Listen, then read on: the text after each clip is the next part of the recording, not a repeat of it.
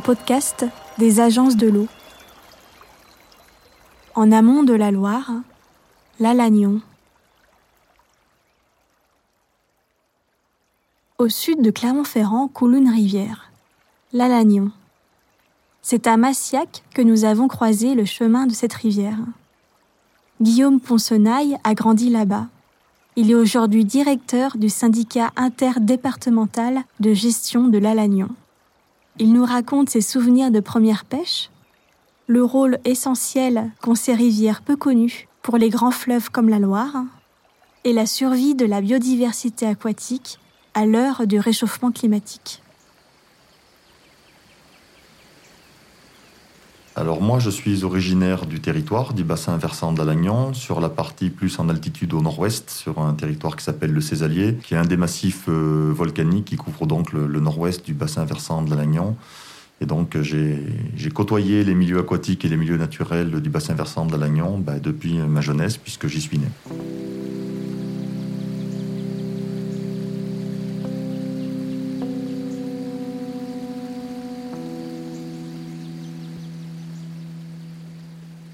Je suis encore passionné de pêche. Je l'ai été beaucoup plus que ça. Euh, dans une vie et dans 365 jours, on a du mal à faire rentrer tout ce qu'on veut. Donc c'est vrai que j'ai un petit peu levé le pied sur l'activité pêche, mais euh, j'ai passé une quinzaine d'années de ma vie à être euh, complètement fou de pêche. Il n'y a pas d'autre mot. J'ai commencé à l'approcher tout petit, j'allais dire à peine je savais marcher avec les activités familiales.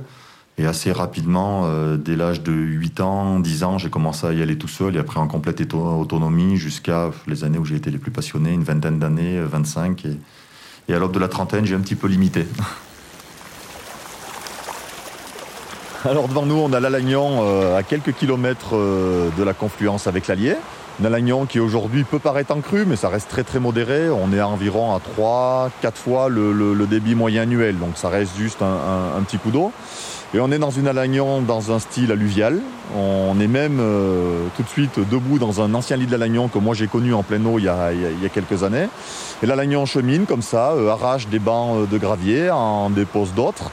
Elle véhicule aussi beaucoup de bois mort. On voit beaucoup d'arbres arrachés, des dépôts, quelques déchets par endroits.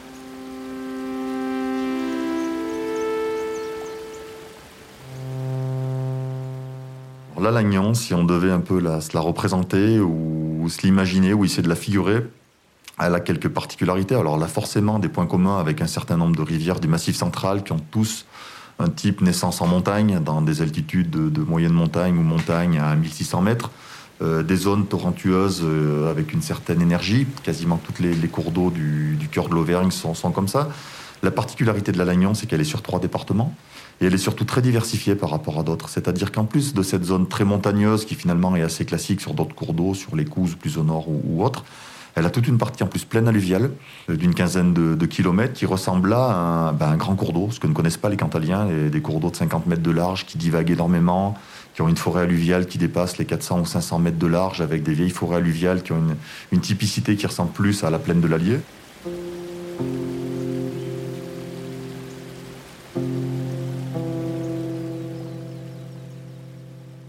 Rôle et la place de l'Alagnon à l'échelle d'un bassin, d'un grand bassin comme celui de, de l'Or-Bretagne, pour nous, il va être considérablement renforcé parce que c'est encore les secteurs où, en travaillant bien, où on va pouvoir assurer ces deux fonctions. Euh, le lien au quantitatif, on sait que c'est encore les zones qui souffrent le moins du déficit quantitatif. Il y a des soucis, on a commencé à les quantifier, mais il y en a moins qu'en certaines zones de plaine. Donc cette logique amont-aval, il va falloir qu'elle s'exprime pleinement. Les zones aval ont forcément besoin des, des zones amont qui ont encore des, des fonctionnements qui font qu'ils perdent moins de, ressources. Les cours d'eau ont été moins aménagés, ils sont encore moins exposés au changement climatique avec des évolutions thermiques qui sont encore moins fortes. Donc il y a euh, ce potentiel d'un point de vue purement hydrologique, et si on parle comme, euh, comme quelqu'un qui veut voir que le quantitatif, ça c'est une première chose importante. Et puis la deuxième, c'est ce côté euh, zone refuge pour des espèces qui vont devoir se déplacer. les espèces se déplacent, la thermie augmente partout. Des espèces qui sont calées sur un certain faisceau thermique, elle va falloir qu'elle se déplace en amont pour se réfugier et se développer. Et donc ces cours d'eau-là vont avoir une place centrale pour le maintien euh, de certaines espèces. Je pense, pense même pas au développement, je pense au maintien de certaines espèces qui vont glisser à l'amont des cours d'eau pour continuer à se développer. Et des espèces d'ailleurs qui, euh, qui, a priori peuvent être, euh, paraître comme communes aujourd'hui. Hein. La truite fario, pour assurer son cycle complet de reproduction, elle a besoin de ces zones-là pour monter dans des zones plus fraîches, avec des qualités de fond qui sont bien meilleures que sur les zones aval. Et demain, si elle n'est pas capable de se déplacer pour, pour arriver dans ces milieux-là, euh, c'est une espèce qui va souffrir terriblement. L'ombre commun, évidemment, qui est, une espèce emblématique du bassin de la Loire, lui aussi va faire un glissement typologique et pour moi va regagner les zones les plus amont des cours d'eau. Donc d'où l'importance à l'échelle du Grand Bassin Loire-Bretagne d'avoir une focale particulière pour des milieux qui aujourd'hui, on pourrait dire, bah, c'est les milieux qui sont plus en, bon état, faut s'occuper de l'aval, qui souffrent, etc. Euh, ça sera trop tard si on commence à essayer de mettre des pansements sur l'aval, sans trop y arriver d'ailleurs parfois, et qu'on laisse les milieux amont euh, complètement euh, sans politique de l'eau. Ça sera trop tard pour se retourner dans quelques années quand on voudra commencer à travailler là-dessus.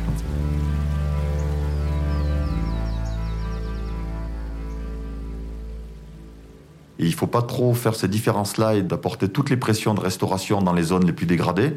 On va péniblement les faire remonter et laisser complètement à l'abandon des zones qui sont qualifiées de plutôt en bon état, ce qui n'est pas d'ailleurs complètement le cas, euh, les abandonner complètement et, et venir s'y pencher dessus quand on aura réellement besoin d'elles et qu'on se rendra compte qu'en fait que ce sont elles qui assurent les rôles de poumons hydrologiques, ça c'est extrêmement important, et qui sont demain euh, les voies de secours pour beaucoup d'espèces qui vont, qui vont glisser typologiquement vers les zones amont. Euh, sauf que ça, faut le autoriser aux espèces. Aujourd'hui, une espèce qui voudrait venir euh, de certains cours d'eau et remonter sur les parties les plus en amont, bah, il y a des barrages, euh, typiquement, qui l'en empêchent. Donc il faut être capable d'avoir des cours d'eau les plus transparents possibles, pour que ça soit l'espèce qui décide de son mode d'adaptation et qu'on ne la contraigne pas à avoir des modes d'adaptation différents et, puis jusqu'à un certain point où il ne peut pas y avoir d'adaptation. Si vous euh, cloisonnez certaines espèces sur des parties basses des cours d'eau, des espèces qui ont besoin dans leur cycle, à un moment ou à un autre, pas forcément tout le temps, d'une période où il y a de l'eau plus fraîche, si elles ne peuvent pas bouger, elles sont complètement condamnées.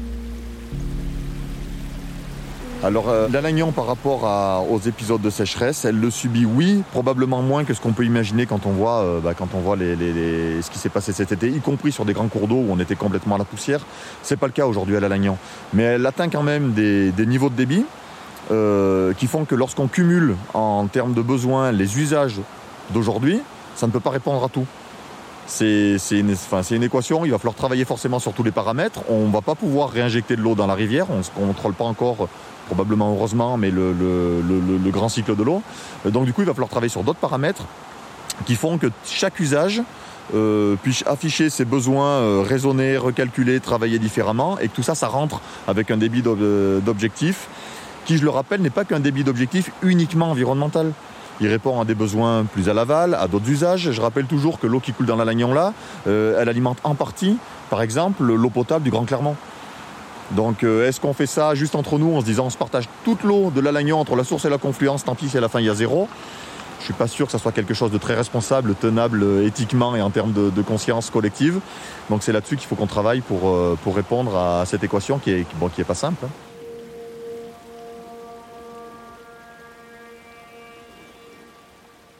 Si je devais choisir une espèce qui représente la Lagnon, paradoxalement, ça serait pas le saumon, parce que le saumon, je l'identifie comme une espèce vraiment on parle du grand saumon de Loire. Bon, c'est celui de l'Allier, mais du grand saumon de Loire qui a vraiment un, statut particulier, une génétique particulière, une reconnaissance particulière par rapport à son type de migration en, Europe. Donc j'aurais du mal à me l'approprier sur la Lagnon. Alors j'en citerai peut-être une autre qui n'est pas non plus euh, vraiment spécifique à la Lagnon, mais, mais, mais quand même c'est l'ombre commun. Euh, il y a une étude génétique très récente qui montre justement qu'il a euh, dans son capital génétique l'ombre qui existe aujourd'hui sur le bassin de la des marqueurs qui montrent que c'est vraiment l'espèce euh, autochtone, indigène par essence sur le bassin versant de la que c'est issu de la répartition des espèces pendant les, dernières glaciations. Il y a très peu de bassins en France qui ont des, populations natives d'ombre commun, beaucoup d'endroits où il été réintroduit, mais ici c'est encore la souche indigène. Et pour moi, c'est vraiment le marqueur du, de cette rivière à Lagnon. Euh, ça pourrait être un petit peu l'emblème le, de demain. En plus, c'est quelque chose qui peut être valorisé parce que c'est un très beau poisson. Pour le, très grand, pour le grand public, c'est bien d'avoir un poisson qui puisse vraiment voir. C'est un poisson qui est à la côte auprès des pêcheurs. Et nous, on s'appuie beaucoup pour les pêcheurs qui ont encore cette sensibilité de, défense des milieux aquatiques. Il n'y a pas beaucoup de public qui spontanément ont envie de défendre les, milieux aquatiques, donc euh, ça pourrait être un, petit emblème de la Lagnon, l'ombre commun, oui. Je l'ai pêché, l'ombre commun, j'ai beaucoup pêché euh, l'ombre commun, et en toute honnêteté d'ailleurs, c'est un des rares poissons où, j'ai eu du mal à, à, garder pour prélever, alors que j'ai pas du tout d'état d'âme par rapport à des, des gens qui gardent ou qui ne gardent pas le poisson. Mais sur l'ombre commun, c'est j'ai toujours eu du mal à garder un poisson pour, pour le manger. donc c'est, je sais pas, s'il y a une sorte, un caractère noble de ce poisson qui m'a toujours impressionné.